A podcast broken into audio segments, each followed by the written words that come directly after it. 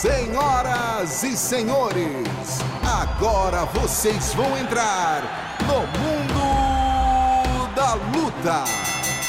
It's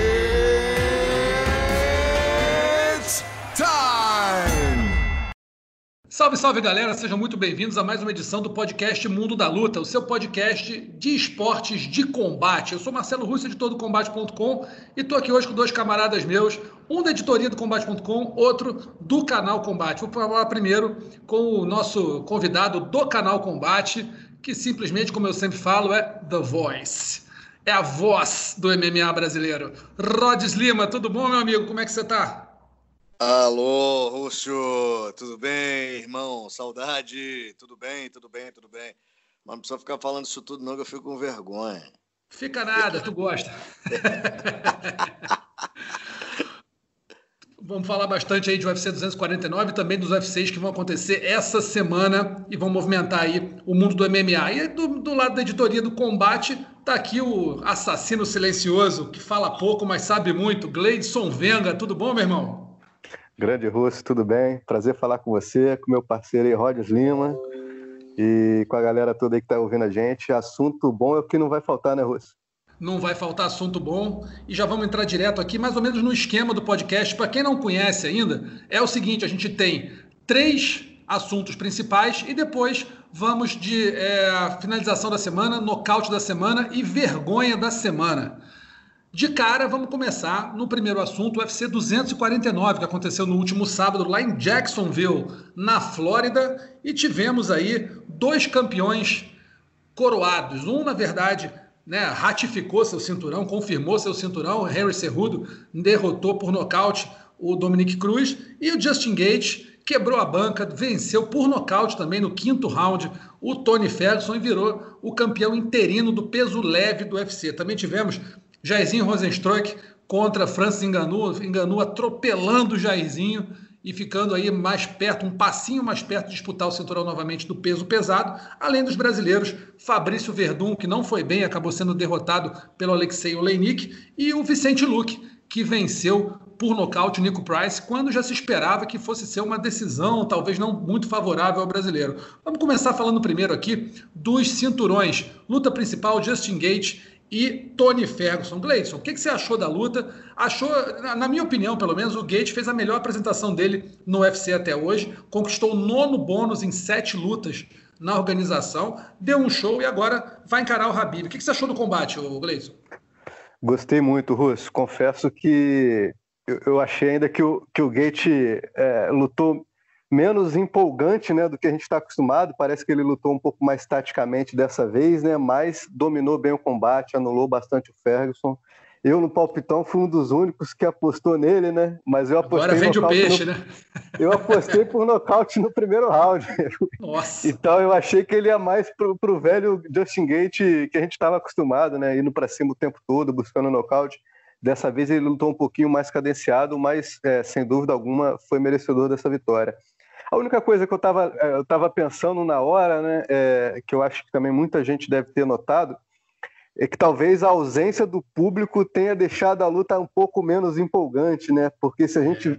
É é, você vendo o Gate contra o Ferguson, porra, inflamado ali pela galera, teria sido melhor, ou mesmo se a luta tivesse aquele nível que teve, talvez com a torcida embalando, a gente teria uma impressão de que foi ainda melhor.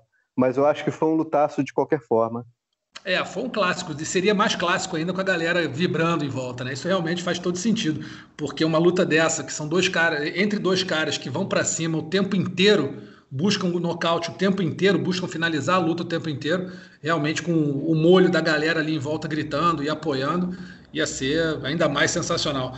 Rods, olhando para o Tony Ferguson, como ele terminou a luta, é, não dá para dizer que o cara não, o cara saiu derrotado dessa luta. Tá bom, ele perdeu, não é mais, não é o campeão interino, não vai enfrentar o Habib, pelo menos a gente espera que não vai enfrentar. Mas o cara saiu também é, como um, um guerreiraço do, dessa luta principal, né, Rod?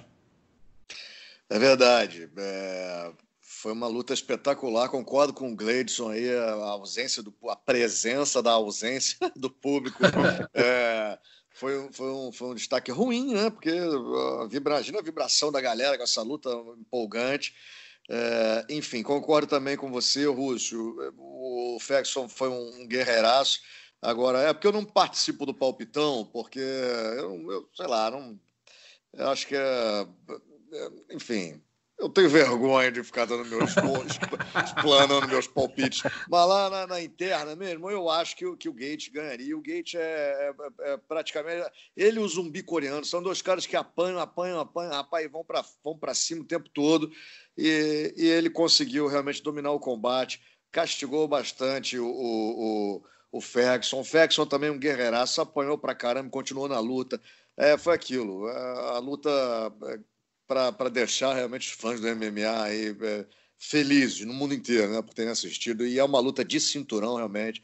Foi show de bola. É, saciou aí a, a sede e a fome da galera por, por lutas boas, né? Lutas ao vivo e boas. Agora, será que o Justin Gate vai mesmo enfrentar o Habib Nurmagomedov? Porque começou um papo aí nas redes sociais do seu Conor McGregor desafiando todo mundo né? Inclusive o Justin Gates, falando que não ia arrancar os dentes dele, ia fazer um colar com os dentes do Gates. E a gente sabe que quando o McGregor começa a falar, né, Gleide? Só que é aquela, não tem fumaça, tem fogo. E o McGregor é aquele cara que vê, né, sente cheiro de sangue. Tá? Onde é que está o brilho? O brilho está ali, é em ser campeão, é pegar o cinturão do Justin Gates, é de desafiar o, o, ele vai em cima. Você acha que tem chance, Gleidson, dele furar essa fila aí, aparecer como o próximo rival do Gates já que o Habib está lá na Rússia e talvez tenha mais problema para lutar, para sair do, do país para lutar por causa da, da, do fechamento das fronteiras russas por conta da pandemia do coronavírus? Ah, o Conor ele sempre vai cavando uma luta, né, o Russo? É, acabou uma luta de peso leve ali, de cinturão, da galera que está nas cabeças, o Conor já começa a se manifestar e criar esse grilo aí na cabeça de todo mundo, né? Será que ele volta? Será que é papo furado? Ele usa muito bem as redes sociais para isso. Acontece que o Nurmagomedov já falou né, que, que, que, o período dele de jejum lá do, por conta das questões religiosas dele é, já tá né? acabando, por causa do Ramadã já estaria acabando né, e ele estaria disposto a lutar logo. Então o Justin Gate não vai poder lutar em junho ou julho, né? A gente espera, né? Por, por conta do prazo de uma luta para outra e tal, do desgaste que ele teve nessa. Então, eu imagino que se o Justin Gate for lutar a partir de agosto, por exemplo, já poderia ser com o Habib, não teria. O Ferguson não teria. O, o Conor não teria vez, não. Eu acho que ele vai cavar essa luta aí, mas é, eu acho que o Dana quer mesmo botar o Habib para lutar e, e, definir o campeão, né? Até porque o Habib tem essa questão de lesão, né? Muitas vezes não consegue defender título, não consegue fazer a luta que os fãs querem assistir, né? Essa do Ferguson, por exemplo, foram é. cinco vezes, né? Então acho que vamos, como o Khabib já lutou com o Conor uma vez, vamos botar o Khabib para lutar com com Justin Gate e, e garantir essa, até porque é o desejo do próprio campeão, né? É verdade. O campeão quer ser o campeão sozinho, né? Não quer negócio de divisão de cinturão. Agora, teve o Dana White, né, Rod, falando aí, não sei se você viu, que é, ele não vai desperdiçar é, uma bolsa, uma bolsa, digo, uma, uma, bilheteria que às vezes bate os 12, 18 milhões de dólares para o McGregor lutando para o McGregor lutar em, em, arena vazia. Então isso aí meio que conta um pouco contra ele, enquanto ah, né, provavelmente é, por esse raciocínio ele só vai lutar quando puder encher a arena. E aí vai complicar, né? Vai ter que esperar um tempo, vai ficar mais um ano sem lutar pelo menos, né? Ah, também acho. É luta para o McGregor, mas ainda mais um cinturão, tem que ser com a arena cheia. Casa cheia. Acho. Casa cheia, arena lotada, isso aí eles vão dar uma segurada até passar a pandemia e para botar o McGregor para lutar. Acho que faz mais sentido agora que o Gleidson falou realmente o Nurmagomedov, o Khabib contra o Justin Gage, mais rápido possível. É, ele vai. Ele falou que está pronto para lutar em agosto. Antes tinha falado setembro, mas diminuiu um mêsinho aí esse, esse prazo. Falou que vai estar tá pronto para lutar em agosto. A gente lembra que o Ramadã termina dia 23 de maio. Então, é, ele diz que precisa de uns dois meses aí para se recuperar do jejum que, que, né, que, a, que a lei religiosa lá do Ramadã determina. E aí, dois meses depois, ou seja, julho, ele está recuperado, falou que quer lutar em agosto. Vamos ver aí o que acontece. que a gente está precisando fazer, né? Eu não sei vocês é na quarentena, porque eu já engordei já 15 quilos aqui, tá feia. Deixa isso quieto, que eu estou passando longe da balança. Negócio de quarentena, amigo, a balança é meu maior inimigo. É. Não tem jeito. É, mas esse, Ô, esse, esse, mas... Diga. Não, mas um detalhe importante nessa questão do Khabib, é, eu acho que tanto ele contra o, como o Miotite se ligaram que o Dana vai, quer fazer o negócio andar, né? O Miotite é. falou, chegou a falar, não, não quero lutar agora, a questão é a pandemia. Aí ele viu que o Dana, ah, não quer lutar, vou fazer essa fila andar aí, vou botar outro cinturão. Então ele, não, não, posso lutar, já estou vendo sim para treinar. E o Khabib é a mesma coisa. Acho que se o Khabib batesse o pé, não, só vou lutar lá pro fim do ano e tudo, a fila ia andar, ia perder o cinturão e o Dana ia botar outro para lutar no lugar dele. Então acho que os é. caras se tocaram que o UFC tá, a princípio está respeitando a questão do, do, dessa pandemia, mas até a página 2, né? Vamos fazer essa fila andar aí, porque eu quero botar cinturão em jogo. É isso, quando você tem um, um, um passivo de, de eventos aí para cumprir, você tem que ter uma meta para cumprir de 40 eventos no ano, 42, se eu não me engano, por aí, 40, 42. E você ficou quase um mês e pouco, 50 dias, sei lá, quase dois meses parado, você vai ter que botar, você vai ter que dar giro nisso, ainda mais com poucos esportes acontecendo, você tendo a, a, a possibilidade de vender pay-per-view adoidado, né? Então, o Dana aquilo, botou o pau na mesa, falou, olha, o, o UFC é maior do que, do que vocês. Ah, você só pensa naquilo. Rapaz, tomei até um susto aqui, achei que tinha dado algum erro na gravação. Ele só pensa naquilo, seu tarado. Dona Bela tá, tá demais aí. Dona Bela. mas, mas concorda, é isso aí, tem que acelerar, pô, vambora. Tem que dar giro, né? Tem que dar giro. E aí, depois dessa, dessa luta principal aí, vamos falar do coevento principal, que foi Henry Cerrudo contra Dominique Cruz, que teve vários pontos importantes nessa luta. Né? Primeiro, o Cerrudo vencendo por, por nocaute, né? relativamente rápido, mas e, teve a, a, a reclamação por parte do Dominique Cruz de que o árbitro parou antes, não deveria ter parado, podia ter esperado um pouco mais, ele estava se levantando. E, para piorar, falou numa notícia que repercutiu no mundo todo, que o árbitro estava com bafo de cana e cheiro de cigarro, dando a entender que o árbitro foi para a luta bebaço. Queria perguntar para os amigos, acham isso possível? E segundo, Cruz tem razão para reclamar tanto, Rod? Diz aí para mim. Ah, meus amigos, é complicado, né? O, o, reclamar, ele iria reclamar de qualquer jeito, né? O, o Cruz, da forma como foi ali, ele, ele, ele acha que ele ainda estava né, lúcido para continuar se defendendo, uh, ele acha que o árbitro foi é, precipitado. Muito, né? Como fala? Quando, quando foi muito precipitado, muito precipitado. Enfim, então vai, vai, o choro ali. Agora, a questão do, dessa acusação do Cruz aí realmente é complicada, né, rapaz? Mas ele foi o único a reclamar. O árbitro, o, o da voz de cigarro, tudo bem que ele já tem, ele tem voz de cigarro, aquele árbitro, já repararam? Aquele baixinho, ele fala meio assim. É.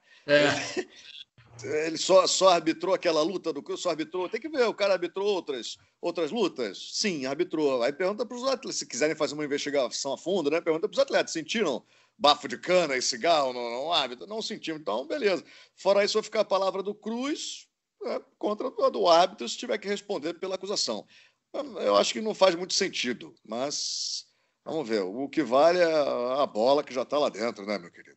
É isso aí, Cerrudo campeão. Agora, o Gleison, teve também o papo do Cerrudo é, anunciar aposentadoria logo depois da luta. Foi um miguezaço aquilo ou eu tô enganado? Pô, foi, ele jogou pra galera legal, né, Russo? É, acho que além de ser uma coisa totalmente inesperada, ficou na cara que é questão de bolsa, né? Parece, é, que, o, né? parece que o Cerrudo já andou meio chateado com o Dana White aí, porque ele queria negociar valores mais altos e o Dana não quis, então ele anunciou essa aposentadoria justamente para isso. E até houve, é, teve algumas conversas depois, né, de que ah, eu aposentei, mas o Dana sabe o número para eu voltar. E é. o Dana comentou algo do tipo também. Então ficou muito claro isso. Agora é questão de será que o Dana vai comprar esse barulho? Será que o Henry Cerrudo é um cara tão querido assim pelo UFC, vende tanto pay-per-view, faz Tem isso tanto tudo, carisma assim. É, né? vale esse esforço todo, é. vale aumentar essa bolsa dele, enfim, é. é. um monte de coisas que o UFC tem que analisar. Eu pessoalmente, eu, eu, eu assim, eu reconheço todos os méritos do Cerrudo, né? O cara é um campeão olímpico e só para mim essa discussão já encerra como um grande atleta que ele é mas essa questão de vender pay-per-view, levar público para a arena, será a galera que vai sintonizar em casa para assistir uma luta dele, Eu, eu questiono um pouco isso, se ele, se ele tem esse peso todo. Como atleta, ele colocou a faca no pescoço do Dana e pode ter jogado mal, porque o Dana, ah, é, então tá bom, boa, boa aposentadoria é. para você aí, tchau e benção. Tem 500 mil na fila e talentosos também, né? Pra, pra Não, e que foi, e que foi o que o Dana fez, né? já anunciou que a próxima disputa de cinturão, é beleza, o cinturão tá vago, a próxima disputa é, é Petri e Ian contra alguém, é. que deve ser o Jamie Sterling. Não fez questão nenhuma de, não, não, vou conversar com ele. Dana falou, tá bom, quer sair, sai. Pô, jogou mal. Se quiser voltar, e... de repente, ainda vai voltar com o salário mais baixo, né? Tem e tem outra, né, Russo? Se ele ainda tiver contrato e, e não quiser lutar, ele vai ficar preso ao UFC, não vai poder receber proposta do Bellator, da PFL, nem de ninguém, né? Nem de ninguém. Na verdade, eles têm, eles, ele não pode fazer nem torneio de luta agarrada, sem, né, o torneio de, de grappling, não pode fazer. Desde, só pode se o UFC autorizar. Esses lutadores do UFC que participam do ADCC, ou enfim, de alguns torneios de luta agarrada, todos eles têm, a, têm autorização do UFC. Se o UFC não deixar, ele não pode nem jogar um basquete com o filho em casa. Não pode. Ele é amigo de uma galera lá da, da, da minha academia onde eu treino jiu-jitsu aí, Gleidson Venga. Qualquer dia ele vai aparecer lá, Gleidson. A gente tira foto com ele e posta só pra tirar uma onda com a galera. Com a gente bota ele para baixo. É. Pô, essa aí eu queria muito ver. Essa é legal. Essa ia ser bacana.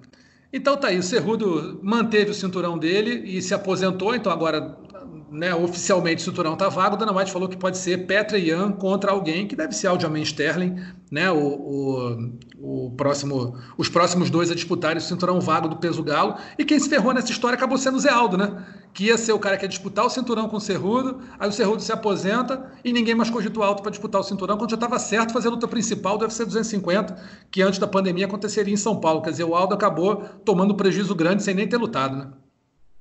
É, ele que era, já era uma forçação de barra, né, vindo de derrota para enfrentar o campeão. Agora, sem o campeão na, no, no, jogo, não faz sentido algum, né? O Aldo chegar e disputar o cinturão, né? Seria menos forçação se, até se botasse o Marlon, que ganhou do Aldo, né? Acho que agora o Aldo tem que voltar para o jogo, tem que ganhar uma luta, uma luta pelo menos. Aí sim, usar toda a história dele no evento para conseguir uma, uma nova disputa. Exatamente, que não, mas eu acho que não vai ser fácil, não, porque a, a, grita dentro da categoria foi muito alta, né? Por conta da derrota dele para o Marlon Moraes. Botando de lado o fato que ah, ganhou, não ganhou, mas o fato é assim, o resultado está lá. Vitória Exato. do Marlon Moraes. E aí, como é que ele vai justificar, como é que vão justificar a, a, uma luta do Zé Aldo, a não ser pelo campeão pedindo? E o campeão não é mais campeão, se aposentou. Então acho que o Aldo tomou uma, uma perna de anão com todos os trocadilhos possíveis aí do Henry Cerrudo, que agora vai ficar, e vai ficar agora um tempo, vai ter que lutar, sei lá, mais umas duas, três vezes, acredito, no mínimo duas, para poder pleitear esse cinturão, lutar e lutar bem, ganhar de tops da categoria, para poder brigar por esse cinturão, né? Acho que o brasileiro aí, nesse, nesse caso, tomou um atraso da organização. E também no, no card principal desse evento, do UFC 249, a gente teve um duelo de, de jamantas, né? É que durou pouco. Jairzinho Rosenstruik foi tratorizado pelo, pelo Francis Ngannou. O camaronês venceu em 20 segundos, conseguiu um nocaute devastador e está aí com a mão no, na, na, disputa de cinturão. Caso, como o Gleison falou, se o Miocic não conseguir ou não quiser lutar, ou o UFC resolver que vai ser o Cormier contra alguém, provavelmente vai ser contra o, o Ngannou, ele vai conquistar aí a disputa de cinturão. O que, que vocês acharam da luta, Rod? Você viu, a luta foi rapidinha, né? 20 segundos. Que é sua, sua impressão dessa luta aí, da vitória do Enganu, que eu tenho uma, uma, um comentário para fazer aqui depois que eu vou, vou botar para vocês é, dividirem comigo. O Enganu, para mim, vai ser o próximo campeão. Ele não tem que. peso pesado. O cara está na excelente fase, mostrou isso agora de novo contra o Jairzinho e. Meu amigo, é, não, o cara olha, é, é monstruoso, é assustador. É, tá na fase, é, é a hora dele. A estrela dele tá brilhando. É, eu, eu, tava, eu fiquei prestando muita atenção na luta, assim, como foi bem curta, dá para olhar cada detalhe da, da, da, disputa ali, que não foi disputa, né? Foi um atropelo. É. Mas o que, o que eu percebi foi que o, o, o Enganu, ele, ele errou mais golpes do que ele acertou, né? Ele acertou acho que quatro golpes no, no Jairzinho e errou uns cinco, isso em 20 segundos. Ou seja, ele partiu que nem um desesperado para ganhar a luta de qualquer maneira, é, tentando se impor fisicamente, claro, ele é um monstro de forte. Mas será, e aí eu pergunto para o Gleidson também, que contra um cara estratégico como o Cormier, que tem no wrestling a grande força dele, que já parou caras como, como o Derrick Lewis, que é outro gigante, o Cormier tirou para nada. Né? Ou então o próprio Miocic, que tem um boxe muito bom e também tem wrestling, conseguiu vencer o Enganu na, na primeira vez que eles lutaram. Será que o Enganu mostrou ali, tirando a força física, o impacto, todo mundo sabe que ele tem, já nocauteou todo mundo, que ele pode ser um, pode ser um desafio de verdade para o Cormier ou para o Miocic, caso, assim, se, se entrar uma mão, beleza, um peso pesado, ainda mais ele, é certeza de vitória, ok. Mas assim, se você pegar caras estratégicos como o Cormier ou como o Miocic, que tem, além da estratégia, tem um boxe muito bom e também tem um wrestling direito, assim, decente, enquanto o Cormier não, tem um wrestling até de nível olímpico. Vocês acham que dá para o? Ou, tirando assim o fato dele acertar uma mão e acabar, mas uma luta mais longa, de dois, três, quatro rounds, vocês acham que dá para ele ou é, ou é um caso a se pensar? Ah, eu acho que o Enganu não teria a mesma estratégia que ele teve contra o Jairzinho numa luta contra o Miotite ou o Cormier, né? Primeiro lugar, né? Que é, é, é, uma diferença muito grande de nível entre os dois e o Jairzinho, né? O Jairzinho pô, tá chegando agora, não pegou um, caras tão duros assim como, como esses três. E, e aquela história, né, Russo? Ele tá apostando muito na mão pesada. É, uhum. É, se, é aquela velha história, se pegar, derruba, né? E tem a, a, questão confiança também, né? O cara acabou de vencer o Cigano e o Jairzinho por nocaute, além da, de, daqueles vários outros que ele, que ele acumulou aí no passado é, no UFC. Eu ainda acho que o meu Tite e o Cormier seriam favoritos contra ele, mas essa questão da confiança e do poder de nocaute dele são grandes fatores, grandes armas né, para ele numa luta e que deve ser levado em consideração sim. Mas, é... o Gleidson, desculpa, Pode, pode falar. Não, você é mais antigo, 3 graus na faixa preta, fala aí. Não, era só isso, era a questão do meu Tite Cormier favorito, mas assim, muita atenção e muita cautela diante do poder de nocaute e da confiança que o Enganu vem tendo. É. O, permissão, Gleidson. O Enganu é, vem, vem crescendo, está numa crescente, está chegando no auge. O Cormier, né, já, a gente já viu, já vimos aí o Cormier balançando com, com mão entrando, Uh, ele vai tentar se garantir naquele, no, no, wrestling dele, lógico que é de excelência, tal, não, mas eu não vejo, não consigo conceber, não posso conceber o, o Cormier levantando, entrando nas pernas do Enganu, levantando lá no terceiro andar, cravando o Enganu no chão. Não consigo imaginar essa cena, pode acontecer, claro que pode, mas não consigo ver isso. E contra o, o, o Miotic também já vimos o, o Miotic balançando, Miotic balançando a trocação, né? a, mão, a mão do adversário entrando, sentindo. Acho que a mão mais pesada do Enganu ainda prevalece contra o Daniel Cormier e contra o Miotic. Concordo que o, o Jairzinho agora não né, nem chega aos pés desses dois aí. Mas eu vejo, posso estar enganado, lógico, mas vejo o Francis enganou, próximo campeão da categoria. O Rússio. Não, eu acho, acho que tem boas chances de ser campeão. Não dá para descartar o Enganu, né? Um monstro de lutador, cara que onde a mão bate, né? Derruba mesmo. Só que eu acho, eu, eu, eu preciso esperar para ver. O Cormier é um lutador extremamente técnico. Você pega o Cormier, a gente não imaginava que ele fosse é, se impor tanto contra o Derrick Lewis, por exemplo, que é um nocauteador, tá bom, não é tão musculoso, não, é, tem, tanta, não tem tanta força física, apesar de ter muita força quanto o Enganu, mas é um cara que, assim, de peso absurdo, um cara gigantesco. E o Cormier, no wrestling, cansou o, o Derek Lewis levou para o chão e finalizou. O Miocic fez mais ou menos a mesma coisa, apesar de ter sofrido um pouco com o Enganu, também na luta agarrada ali junto à grade, cansou o camaronês e acabou vencendo. Então, assim, eu acho que a estratégia para lutar com o Enganu não pode ser sair na mão. O Jairzinho até tentou um pouco, né, desgastada no chute na panturrilha ali, pra... mas não deu para ele. Beleza, o Jairzinho está em outro nível, ok. Mas eu acho que, eu acho, eu dou aqui uma, uma certa dúvida, não vejo como tão certeza assim que o Enganu vai vencer a próxima luta e ser campeão. Eu acho que não. Eu acho que o Enganu vai, vai, vai ter muita dificuldade com o Cormier uhum. por conta do wrestling e com o Miocic por conta tanto do wrestling quanto da movimentação e do ótimo boxe que o Miocic tem. Acho até o Cormier mais difícil para o Enganu do que o Cormier, mas que, do que o Miocic, mas eu acho que os dois vão encrespar a vida do camaronês ali. Fala, Gleison. Não, guardadas devidas proporções, principalmente de tamanho, né? Eu acho que é uma luta bem parecida com Cormier e Anthony Johnson, né? Que era o cara do momento é, ali, muito também. poder de nocaute. e o, meu, e o Cormier fez a estratégia certinha para vencê-lo, né? Então, Finalizou duas é mais, vezes, né? Eu acho que é mais ou menos isso aí que ele pode fazer. Mas sem dúvida alguma, cara, é assim, poder de nocaute do Enganu é assustador e qualquer vacilo é lona, né? É, eu acho que ele vai apostar muito nesse, nesse poder dele. Eu até imagino ele um pouco mais estratégico, mas também não vou me surpreender se ele for pro tudo ou nada logo no começo ali, sabendo a dificuldade que ele pode vir a ter se, se a mão não entrar, né? Ele sabe que se a mão não entrar, ele vai ter muito problema, principalmente com o Corbier, que vai ficar botando para baixo a luta inteira. Então, é talvez, isso.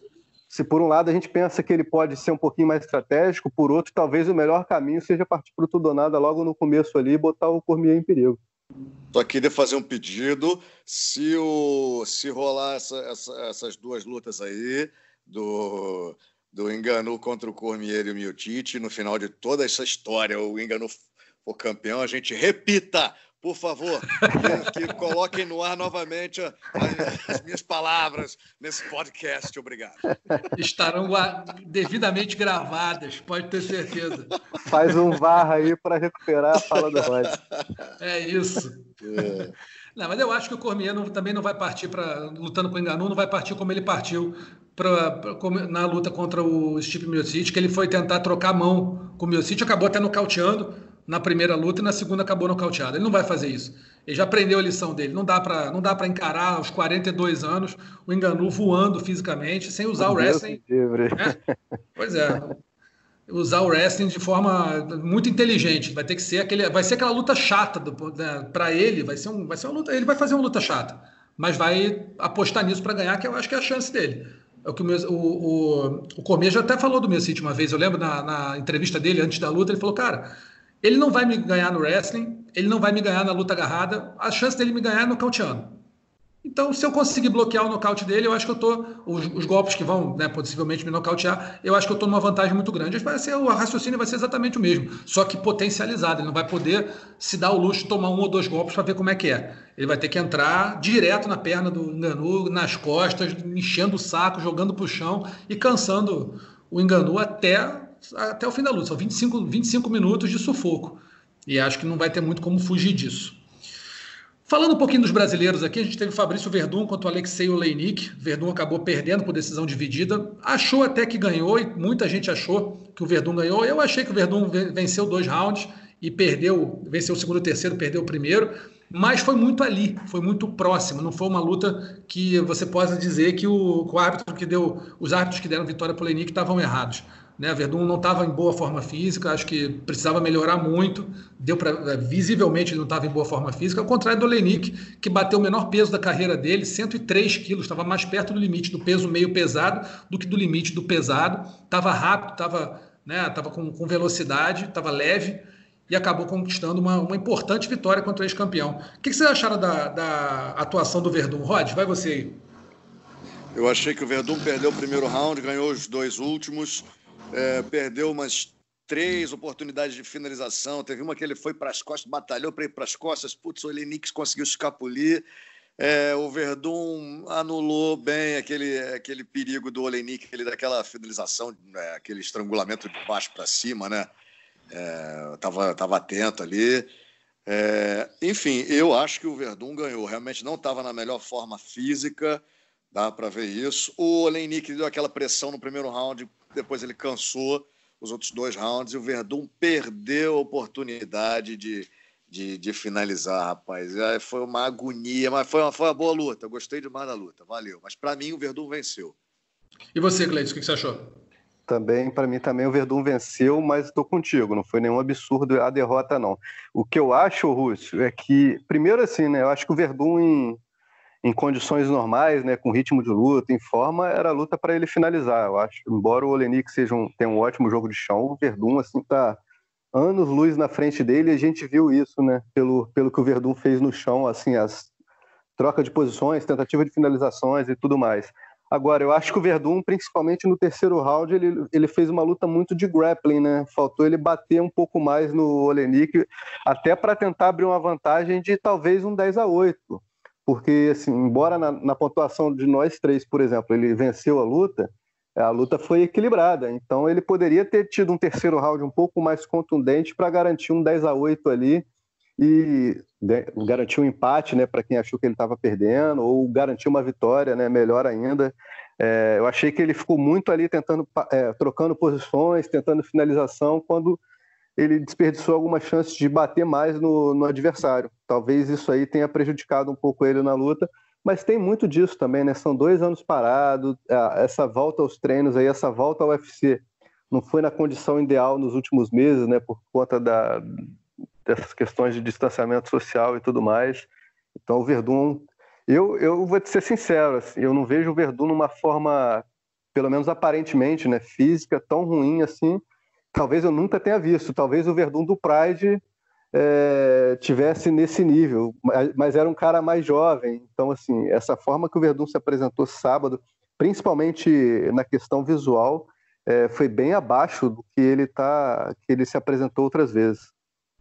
É verdade. Eu achei também, achei que o Verdun estava estava nitidamente mais gordo, é, não estava numa, numa forma né, que a gente acostumou a ver. O Verdun não é um cara musculoso, não é aquele cara pô, bombadão, pelo contrário, um cara seco até, é um peso pesado natural, né, e tem um físico muito moldado pelo jiu-jitsu, então não é aquele cara de né, boxeador com muito músculo, e talvez seja até a grande, a grande arma dele para não sofrer no corte de peso. Enfim, é um cara que tá, leva isso tudo muito tranquilamente, mas realmente não estava na melhor forma. E ele até falou depois, ele, né, dando entrevista para o combate, para Evelyn Rodrigues lá, lá nos Estados Unidos, ele falou que o dedo dele saiu do lugar duas ou três vezes durante a luta. Ele teve que colocar o dedo no lugar na, na raça ali, é, durante o meio da luta. Aí, nitidamente, mas duas vezes ele se incomodou, né? Isso, a gente achou até vendo a transmissão que ele estava ajeitando a luva, mas depois ele falou não, que o dedo dele saiu do lugar. Isso realmente incomoda. Para quem tem no jiu-jitsu a grande, a grande arma, quando você cai no chão, vocês que são laureados, faixas pretas daí da, da nobre,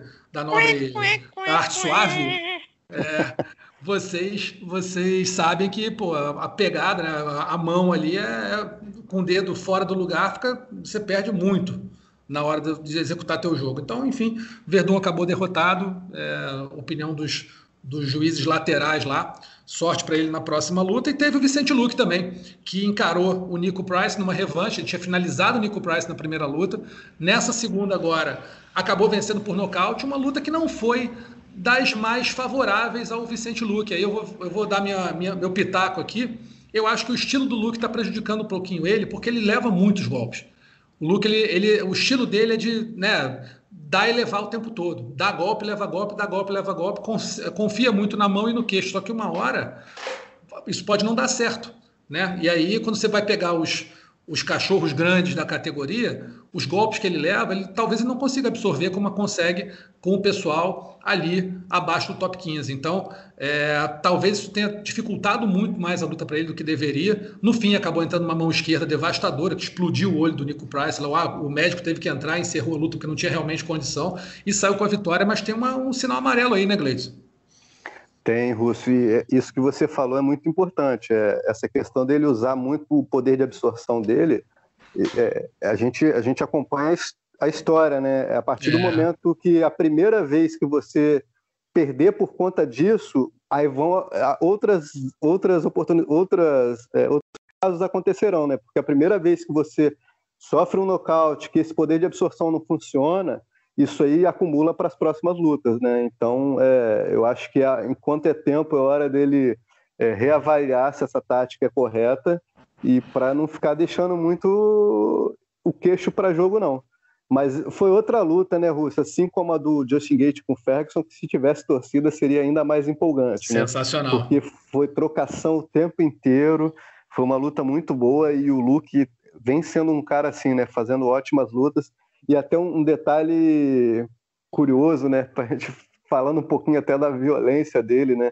Uhum. Ele deixou o Nico Price com o olho fechado. Aquela, uma outra luta dele recente foi o Mike Perry, né? Que ele deixou com o nariz todo torto. É, tem mão muito pesado. No, eu vi alguma, alguns memes até no Twitter falando sobre isso, né? Mostrando o pós-luta dos adversários do Luke, que realmente não ficam em bom estado. É verdade. O cara bate tem uma mão muito forte, a mão esquerda, então, de, devastadora ali, e tá levando vantagem por isso. Mas, né, Rod? Chega uma hora que você acaba encontrando alguém que bate mais forte do que você consegue absorver. E aí a tua estratégia tem que, ser, tem que prever um pouquinho isso contra os caras, né? Os top 10, os top 5 da categoria. É uma opção, né? Um estilo, é, assim, a galera gosta, que fica mais na, na mente do, do, do pessoal que acompanha o UFC, mas que não, que, o, que acompanha o MMA, MMA em geral, mas, mas que não é, é, não mergulha a fundo no assunto, apenas assiste as lutas? É o quê? Só aquelas lutas mais dinâmicas, né, com mais agressividade e tal. Então acho que eu acho que acaba marcando muito aí o, o imaginário dessa galera que acompanha superficialmente. E realmente ele nisso ele está se destacando, Vicente Luque, né? Como a gente, a gente mesmo já falou aqui, a agressividade dele tal, parar duro, pão mole. Haja visto agora essa vitória espetacular, mas é isso aí. Uma hora pode dar, pode ter um problema, né? Tem a foto lá do Nico Price aí na, na na, no combate.com, tô vendo agora aqui, rapaz, o estrago, o olho, o olho fechado, ponto em cima, ponto embaixo. É, é isso, vamos ver. É uma opção que ele está fazendo no estilo de luta, mas com certeza, a hora que pegar um cara mais cascorado em cima, é, pode dar um problema aí. Essa questão da absorção dos golpes também, tem uma hora que é, começa a cair o rendimento. Mas vamos embora eu não sei, aí eu não sei se vale a pena entrar com aquela máxima de time que está ganhando não, não se mexe, né? De repente cabe um, um, ajuste aí, sei lá, é complicado. Mas tá, tá tudo dando certo, tá tudo bem, vamos embora. É, o negócio é que assim, dá para ganhar mais fácil, né? É, não precisa tem, sofrer tem tanto. Emoção. A galera é. gosta da emoção, gosta da adrenalina e tal, mas aí tá sempre na corda bamba ali, né? Pois é, isso que é o difícil. O narrador então, assim, gosta também da emoção, né, Russo? Ah, é gosta. legal, é legal. Né? Narrador Ele gosta. dá aquele show dele. então vamos fechando mestre, aqui. Nem tanto, mestre, nem tanto fechando aqui o primeiro assunto, que é o UFC 249, já emendando direto o UFC Smith versus Teixeira, que acontece nessa quarta-feira. Lá também em Jacksonville vai ter como luta principal Glover Teixeira enfrentando Anthony Smith no peso meio pesado. A gente lembra que o americano, né, o Anthony Smith, vem de vitória por finalização sobre Alexander Gustafsson após a derrota dele para o John Jones. Já o Glover vem de três vitórias consecutivas contra o Carl Robertson, que também luta nesse card, foi o único que não bateu peso na pesagem é, oficial lá do evento. Venceu também o Yoko Telaba e o Nikita Krylov. Para vocês, Glover Teixeira ou Anthony Smith, quem leva melhor nessa luta principal? Qualquer um. Larga a mão aí. Gleidson é mais velho. Fala, Gleidson. Ó, como, eu, como eu me gabei aqui pelo meu palpite no Justin Gate, eu já vou falar o meu do Glover para equilibrar a luta? Para equilibrar esse negócio, para não falar que eu tô tirando onda. Então eu fui de Glover Teixeira no palpitão do combate.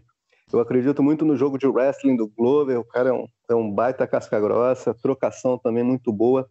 Eu acho que eu apostei, eu apostei no Glover, assim, a vitória, eu estou tentando lembrar de cabeça aqui, mas se eu não me engano, por finalização. Eu acho que ele bota o Anthony Smith para baixo, vai trabalhar bastante o jogo de chão dele é, para sair com essa vitória aí. O Glover né, teve um problema também de, de pouca quantidade de sparrings, né? mas como isso aí é um problema que todo mundo teve, não dá nem para botar isso aí na conta de alguém. Então, de qualquer forma, eu estou com o Glover nessa aí, eu acho que ele sai vitorioso. E você, Rod? É, eu acho que, olha, eu não sei quem vai ganhar. Eu vou torcer. Quer dizer, eu vou torcer. Vou torcer sim. Vou torcer para que os deuses do octógono nos proporcionem uma grande batalha. É, pô, são dois atletas experientes, né? Já disputaram o título mundial na categoria com o John Jones. É, o Glover está numa fase melhor, né? Vem de três vitórias seguidas.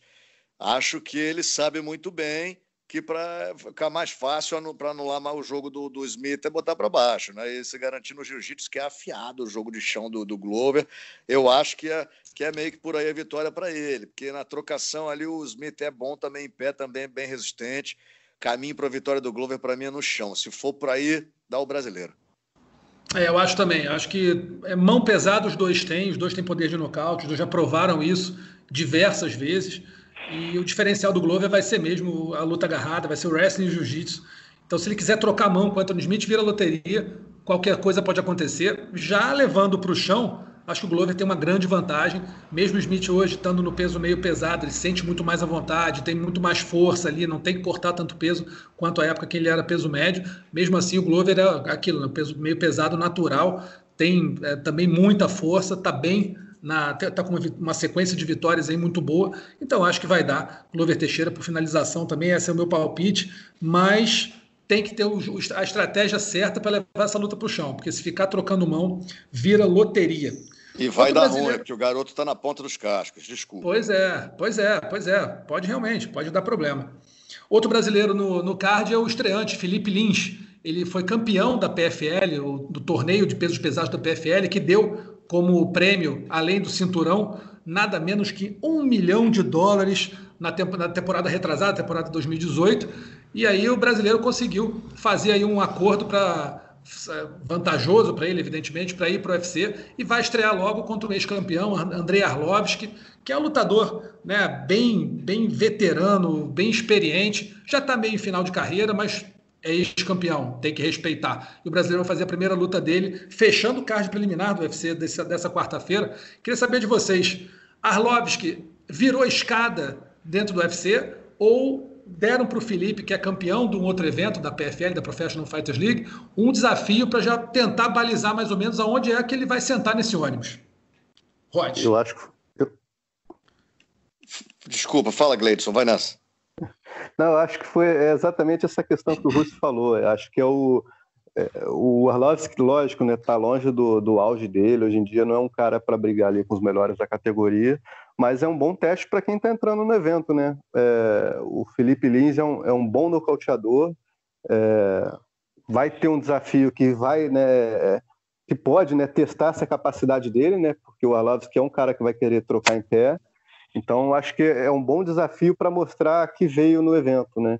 E o curioso é que os dois treinam na mesma equipe, né, Russo? Os dois treinam na American Top Team. É, hoje em dia lá, como é uma academia muito grande, eles conseguem né, é, dividir o treino sem que um interfira no treino do outro. E principalmente agora, com essa questão do distanciamento social, os treinos estão bem reduzidos, então aí que eles não se encontram mesmo. Mas eu acho que assim, uma luta boa para o Felipe estrear no UFC. Eu tô, tô até apostando numa vitória por nocaute dele. Tito Rocha. ter passado a bola direto pro. Sem problema. O Gleidson aí, que ele falou, e ele é mais forte que eu, deixei ele falar primeiro. Ele sofre de ansiedade, ele é muito ansioso, sabe? Brincando, hein? Olha aqui, eu acho que o Arlovski está servindo de escada. Eu acho que já foi já é ladeira abaixo, é... mas é sempre um nome, né? A história do MMA, é um nome gigante no UFC. E para o Felipe vai ser uma oportunidade de ouro de, de vencer o Arlovski e, e estrear com o pé direito no, no UFC, nessa fase sensacional, milionário agora que tá, e vambora. É uma pena ver, ver um atleta do quilate do Arlovski nessa situação, né? Assim, é, servindo de, degra... de escada mesmo, porque se ele vencer, não vai fazer mais que obrigação e, e não vai apagar, infelizmente, essa, esse, esses números negativos recentes aí no cartel do André Arlovski, Rússio.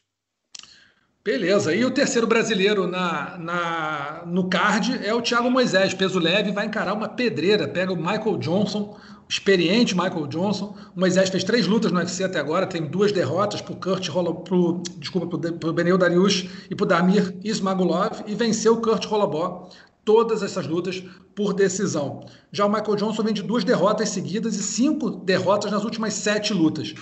É luta de vida ou morte brasileiro para o americano na organização? O que, que você acha, Gleison? Eu acho que não é vida ou morte só pelo momento que o esporte vive, né, Russo? Não dá para o UFC se dar o luxo de sair dispensando todo mundo, especialmente dessa galera que está lá nos Estados Unidos. Mas o, o, Michael Johnson, pela história dele no UFC, levaria um pouco de vantagem, né? Porque pô, é um cara aí muito com muito mais bagagem, é, já fez lutas muito mais duras, mas pelo momento, embora o Thiago também venha de algumas derrotas, eu acho que é o momento dele. Eu, eu, até lá no Palpitão também eu fui de Thiago Moisés, eu fui bem brasileiro. Eu dei uma boa pachecada no Palpitão dessa semana, mas foi uma pachecada sincera. Consciente. Eu não, eu não acredito que eu fosse a barra, não. Eu acho que o Thiago Moisés vence essa luta. É, o Thiago Moisés fez uma encarada bem dura contra o Michael Johnson na, na pesagem. A gente lembra que a pesagem está acontecendo, é, a, a, as encaradas estão acontecendo logo depois da pesagem, no mesmo ambiente. dentro do protocolo de segurança aí por conta da pandemia.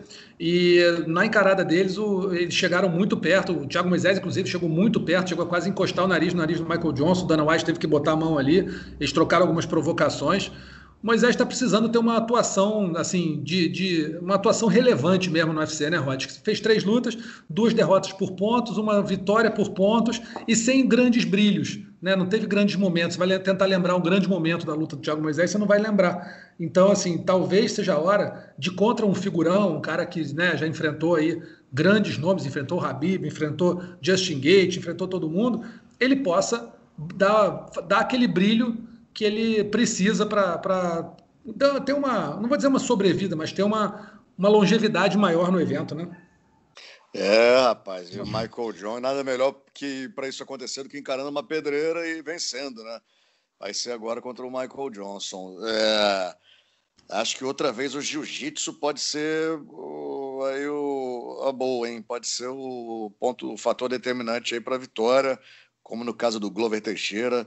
É, creio que o, a vitória agora do Thiago seja mais viável no chão contra o Michael Johnson, porque na trocação o negócio pode complicar também. O Michael Johnson é, é excelente. Vai ser uma grande luta. Tomara que dê tudo certo aí para os dois, né? Mas lógico que o Pachecando aí, lógico que o, que o glorioso Tiagão sai vitorioso. É isso, a gente lembra que o UFC Smith versus Teixeira acontece nessa quarta-feira, dia 13 de maio, a partir das 6h50 da noite, no horário de Brasília, transmissão do combate, também do combate.com, com aquecimento combate, e depois o, o Sport TV 2, o combate.com, eh, transmitem as duas primeiras lutas em vídeo, o site acompanha o evento inteiro em tempo real, mas o evento na íntegra, com exclusividade ao vivo, todas as lutas, você só vê no canal Combate, entra lá e assina, que vale a pena. Nosso terceiro assunto, último assunto da semana, é o UFC do próximo sábado, dia 16 de maio, Overeem versus Harris. O Walt Harris, né, ele, e o Alistair Overeem fazem a luta principal. O Walt Harris teve um drama pessoal muito grande. É, a enteada dele, que ele criava como filha, né, foi é, assassinada nos Estados Unidos. Ele teve que, inclusive, adiar a luta dele contra o porque estava ainda buscando informações sobre a menina. Acabou depois é, descobrindo que ela realmente tinha sido assassinada, e agora ele está voltando para encarar o Alistair Overeem. O Harris vem de duas vitórias seguidas, né, ambas por nocaute, contra o Sergei Spivak e o Alexei Oleinik, as duas no primeiro round, então vem numa, numa toada boa aí. E o Overeem veio de uma derrota inesperada contra o Jairzinho Rosenstroi, que todo mundo lembra, aquela derrota que ele sofreu um golpe faltando, sei lá, 5 segundos, 4 segundos para acabar a luta, e o lábio ficou aberto, abriu uma, um outro lábio no, no lábio do Overeem, ficou uma, uma, uma cena bastante impressionante. Eu pergunto para vocês, Alistair Overeem e Walt Harris, quem leva melhor nesse duelo do próximo sábado aí? Agora eu vou no Rod, vai lá. Acho que o Overeem. O... Vamos ver, o Overeem está tentando se recuperar aí. É outro cara que eu acredito muito, outra lenda em atividade que eu acredito que, que possa dar a volta por cima. Para mim, a vitória é do Overeem. Gleison. Eu também estou com o Rods nessa aí, eu vou de Overeem. O Overeem é, é, um cara que oscila bastante, né, Russo? Essa, essa luta dele com o Jairzinho foi bem decepcionante. Mas aí quando a gente espera, não espera nada dele, acaba que ele ressurge com uma boa apresentação. Ele tem toda uma bagagem, tem todo um histórico, né, cara? Um cara veterano, ainda com poder de nocaute. Então, eu acho que ele leva melhor nessa aí. É, eu também acho que o. Na verdade, eu não acho, não. Eu acho que vai ganhar o Walt Harris. falar também acho, mas porque errei aqui. Acho que vai ganhar o Walt Harris. Acho que ele está numa fase muito boa e acho que ele tem aí uma motivação é, mental muito grande nessa luta. É, é um lutador muito forte, força física monstruosa mesmo. Então acho que. Eu vou até torcer para o Alt Harris ganhar por conta desse, dessa perda da, da filha, da enteada dele, que foi muito traumática para ele. Acho que, é uma, acho que é uma história que termina com um final feliz aí para o americano. No co-evento principal, a gente vai ter Cláudia Gadelha voltando aí ao octógono, vai enfrentar a Angela Hill. A Gadelha vem alternando né, vitórias e derrotas nas últimas cinco lutas. Ela venceu três empatou, e perdeu duas. Já a Angela Hill vai fazer nada menos que a sétima luta em 14 meses. Ela perdeu duas, venceu quatro nas últimas seis. Brasileira precisa voltar a engatar uma sequência de vitórias aí para retomar, retornar o bolo das desafiantes ao cinturão.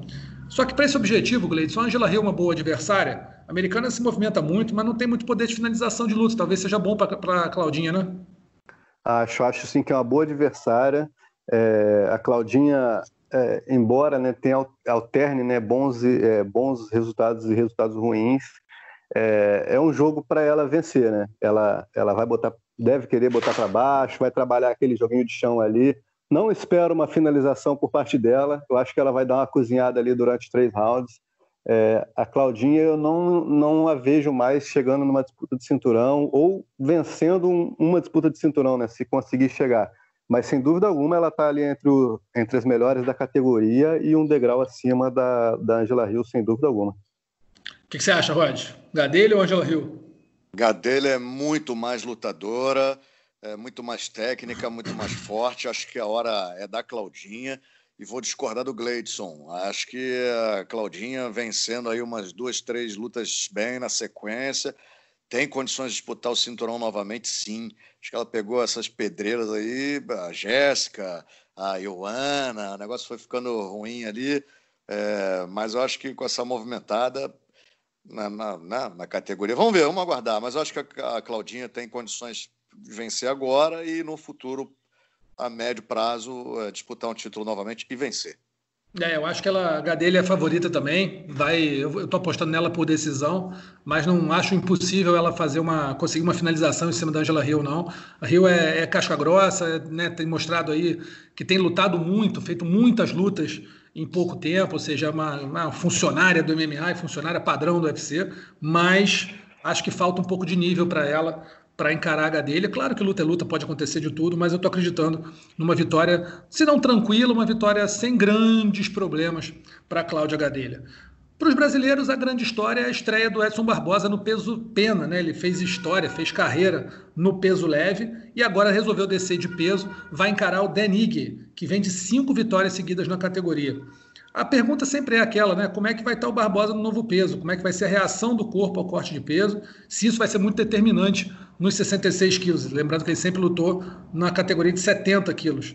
Vocês acham que o poder de nocaute do, do Barbosa, aqueles chutes devastadores dele, podem fazer diferença nessa categoria? Ou vocês acham que o corte de peso pode acabar diminuindo um pouco a potência do brasileiro, em inglês? O Rússio, eu falei com ele no sábado, né? Fiz entrevista com ele que vai entrar aí no combate.com nos próximos dias. Ele estava bem tranquilo em relação a isso, ao peso, né? Eu falei, pô, Edson, mas agora você vai descer de peso e tal. Aí ele também, não imagino que ele iria dizer é. o contrário, mas a tranquilidade dele me convenceu, né? E tem um fator também, né, que eu achei muito importante que ele disse na entrevista, que é a questão da motivação mesmo. Ele tinha 22 lutas na, no UFC e nunca disputou o cinturão no peso leve, sabia que agora, mais do que nunca, ia ser muito difícil. Então ele acha que se ele descer de peso e conquistar duas ou três vitórias, ele tem uma chance pelo cinturão. Então, acho que ele vai fazer o caminho certinho, vai, vai deve estar fazendo a dieta certinha, vai bater o peso e vai fazer uma luta melhor do que, que ele fez as, as recentes dele no evento, né? Então, eu acho sim que o, que o jogo de trocação dele vai ser a diferença para sair vitorioso no sábado. É, você acha que o Barbosa bateu no teto do peso leve, Rod? Ele enfrentou, né? Enfrentou o Habib, enfrentou o Justin Gate, enfrentou acho que praticamente todo mundo na categoria, Tony Ferguson. Então, assim, quem está no topo ele já enfrentou e acabou perdendo. Então, você acha que ele acabou batendo no teto, está vendo isso como uma, uma, um recomeço da carreira? Sem a menor sombra de dúvida. O que, que é o profissionalismo né, da, da equipe, é, de, de, né, de todo o time, é, enxergar isso aí e vamos embora. E é trabalhar e com certeza, com um atleta padrão que é o Edson Barbosa, vai descer bem é, de categoria, né, com, a, com, tudo muito pensado, todos os movimentos friamente calculados, como diria Chapolin Colorado, e, e vai arrebentar também no, no peso pena. Questão da potência dos golpes, aí ele vai adaptar, logicamente, a perda de peso, né, com, com a movimentação, com a movimentação, com o poder de, de, de punch, né, do aqueles chutes, aquelas machadadas dele. É, se Deus quiser, vai dar tudo certo. Boa sorte aí pro, pro Edson Barbosa é, no peso pena. Vamos que vamos. É, e no, no sábado a gente tem também mais um brasileiro lutando, fazendo sua estreia no evento, a, a decantada estreia de Rodrigo Zé que foi adiada algumas vezes aí, contra Don Tail Mays. O brasileiro tem 7-0 na carreira, né, entrou no, no UFC após a, a a atuação dele no, no Contender Series, ele venceu o Mihal Martinek por finalização e vai entrar no peso pesado aí, enfrentando o Dontel Mays. Alguém tem alguma aposta para essa luta ou vamos esperar para ver o que vai acontecer? Eu só vou deixar registrado que eu botei no palpitão lá também, que eu vou do brasileiro por nocaute. Se não me engano, eu botei por nocaute. É, até por essa por esse 7-0 dele aí, que diz bastante sobre, sobre o jogo dele, a trajetória dele para chegar no UFC, Rose. Vai dizer como é, então. Vou dizer como é. Boa, eu apostei no Donteio Meios, mas vamos, vamos esperar para ver o que vai acontecer. Rod, tem algum, algum palpite aí para essa luta? Eu não tenho não, cara, mas eu vou acompanhar o meu companheiro de equipe, o mestre Gleidson Venga. Vou dizer como é. então tá aí o UFC, do, UFC Overeem versus Smith Oh, Wolverine versus Smith. Wolverine versus Harris acontece no próximo sábado, também a partir das 6h50, mesmo esquema do, do, do UFC dessa quarta-feira. 6h50 aquecimento combate no, no, no, combate no Sport TV 2 e no combate.com. As duas primeiras lutas em vídeo no Sport TV 2 e no combate.com. O site transmite, o site acompanha o evento inteiro em tempo real e o combate faz o evento todinho na íntegra, ao vivo e com exclusividade.